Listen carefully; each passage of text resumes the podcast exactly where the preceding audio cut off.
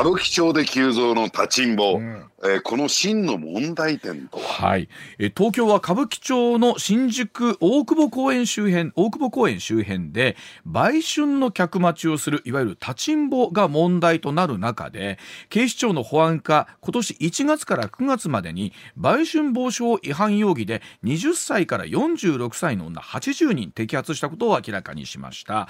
えー、ホストクラブやメンズ地下アイドルなどで使う金欲しさに売春を行うケースが多いということなんですがさあこの件についての裏ネタお願いしたいと思うんですが確かに須田さんこのニュースを最近見聞きすることが多くて、はい、あの我々写真とか映像でしか見てないですけどかなり多くの女性の方が、うん、いわゆるこう立って客、ま、待ち客引き、うん、してますよね。うんまあ、あの立ちんぼっていうのはそもそも何なのかっていうとですね、えまあ、フリーランスでやっている組織に所属していないフリーランスでやってい。る、えー、売春婦と売春をしたる女性たちということになるんでしょうけれども、ただですねこの立ちんぼっていうのは、うん、ある意味でこの歌舞伎町周辺といったらですかね、歌舞伎町界隈では、うん、えー、昔からいたんですよ。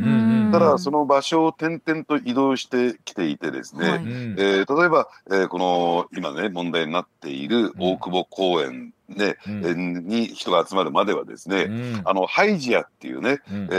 ー、まあ、新宿東宝ビル旧駒劇場ですね、うん、えー、その裏にあるですね公共施設のハイジアっていうのがあってですね、うんうん、その周辺にずらーっと立ってたっていうねケースがあって。あそうなんですね、で、えー、まあそういう状況が相次いでくるとですねちょっと街の風景も非常に悪くなってくるということで、はい、えー、その場所を摘発されて追い出された、えー、結果ですね今、大久保公園にというところになってるんですが、で実を言うとね、この大久保公園っていうのは、違った意味でよく知られている公園でしてね、うん、でそれは何かというと、あのー、新宿近辺で、まあ、よく、まあ、人が集まりますから、デモ隊、えー、デモ行進なんかが行われるんですね、スタート地点になるケースがあって、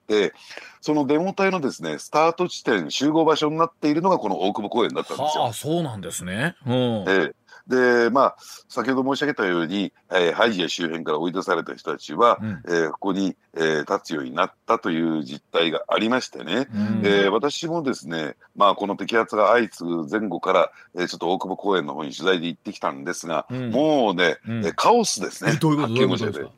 あのそういった人たちがあからさまにですね立ちんぼだと思われる人たちがどんどん立っているのと一方で、うん、えー、ユーチューバーたちがですね、はあ、バンバンその人たちを、えー、撮影するために、えー、動いているという状況。そしてお客さんがね退去して詰めかけていると。これは遠からず摘発されるだろうなと。いうような状況になってましたね。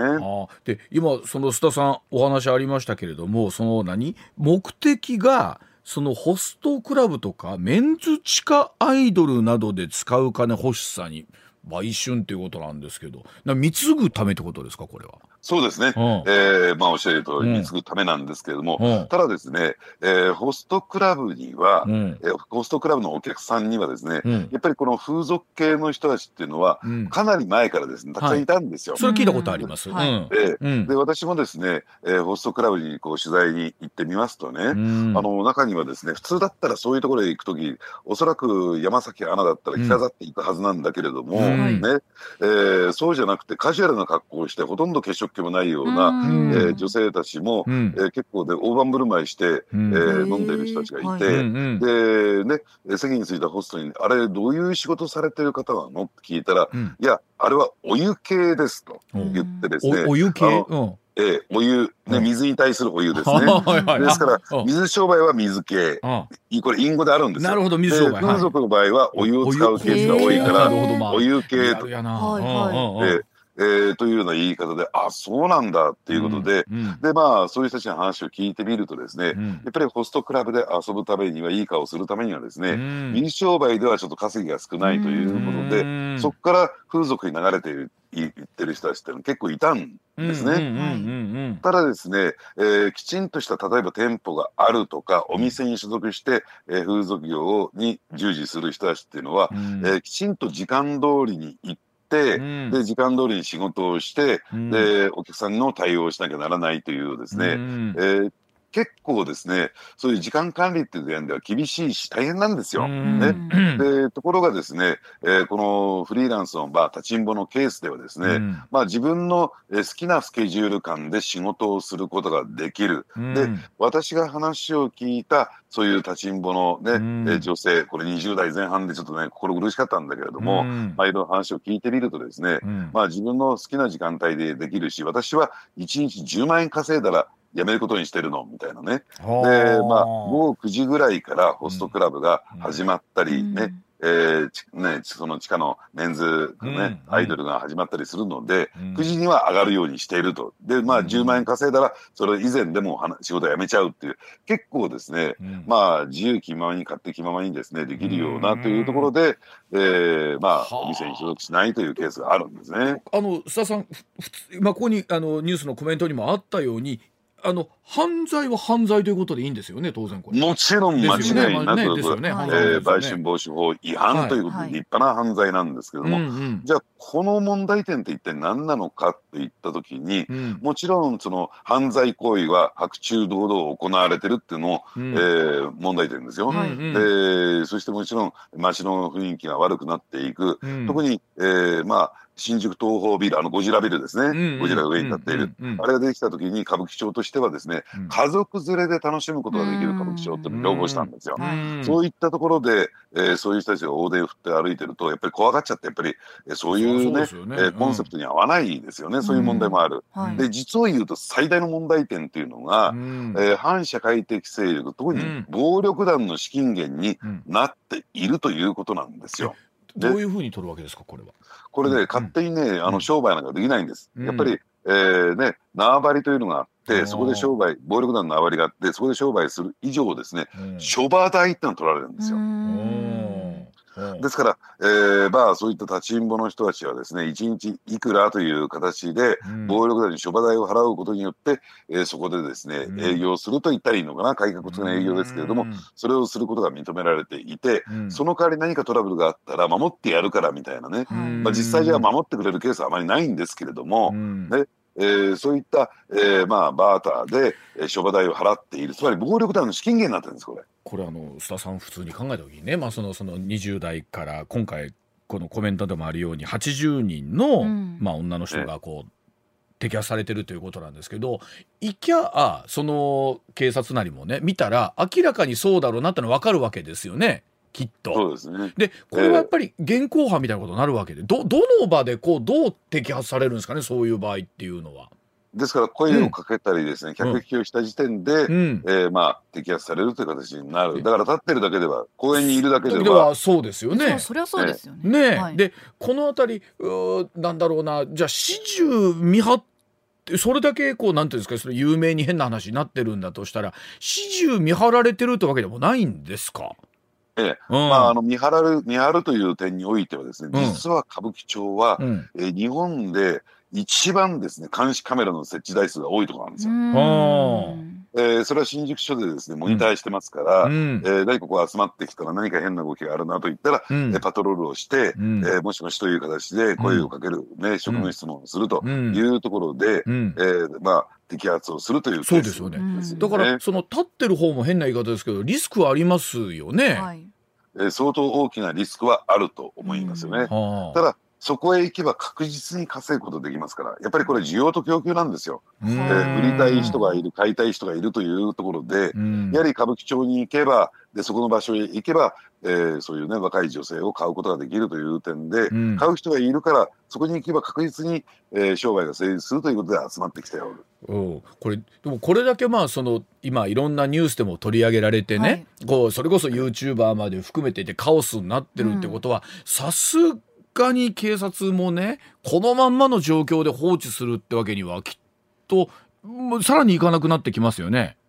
ね、あのですからもうそういった意味で言うとですね今年に入って、うん、今年1月以降ですね、うん、えー、どんどん摘発をしてきているので、うん、えー、まあこの大久保公園を舞台にしたですね、うん、この売買春というのは、まあ、沈静化していくのかなと、とは言ってもですね、その一方でホストクラブがあったりですね、はい、で特にですね、まあ、最近のホストクラブ昔のホストクラブというとですね、あんまりそういったどどどう言ったらいいんですかね、うん、素人と言ったらいいんですか、遊び慣れてない人たちを相手にするとか、お金を持ってない人たちを相手にするということはなかったんですよ。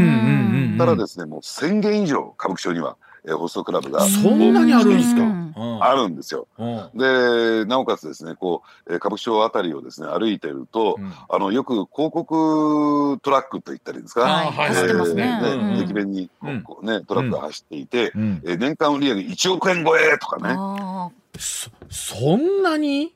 そうなんですよ。ええ、で大体ですねホストクラブの仕組みからすると折半ですから、うん、そのうち5000万以上がですね1億円売り上げやったら5000万以上がホストの懐に入ってくるというところで。ですからね、うん、あの私なんかまあその歌舞伎町にあるえーまあ、どこという名前は挙げませんけれども、うん、えー、ハイブランドのお店誰もが知ってるハイブランドのお店なんかに行ってみると、ね、メンズ売り場はですね、うん、ほぼ全員がホストっていうケースが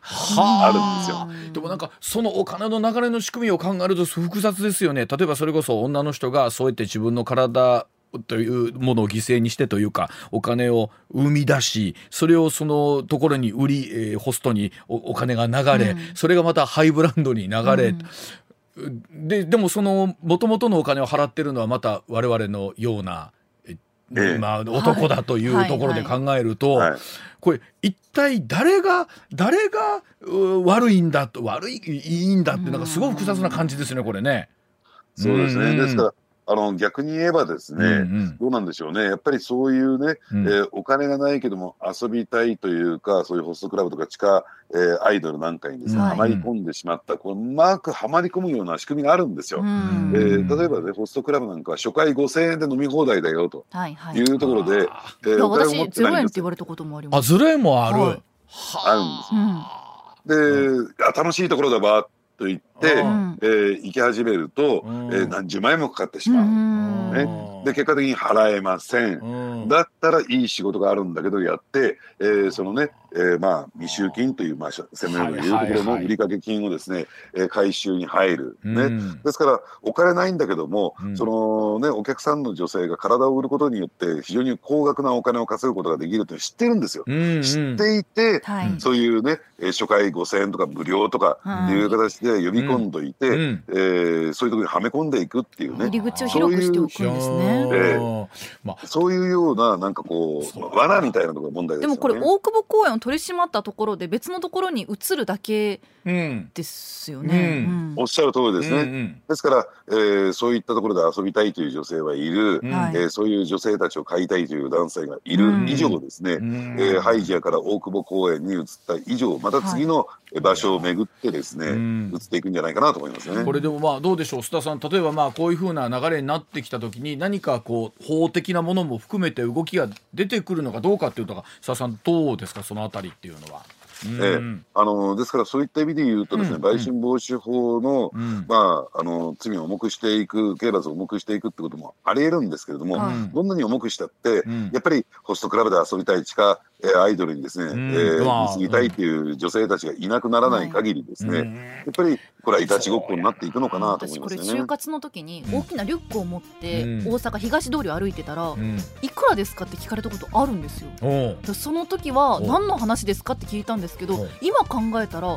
そういうことだったのかなって思って。だからまあその場所的なところを含めてそこなあたりにいる女性はもう全部その対象だと思っている男の人も多分たくさんいらっしゃるってこといるということでしょうね須田さんね。そうですね。ですからまあそれなんか家出してで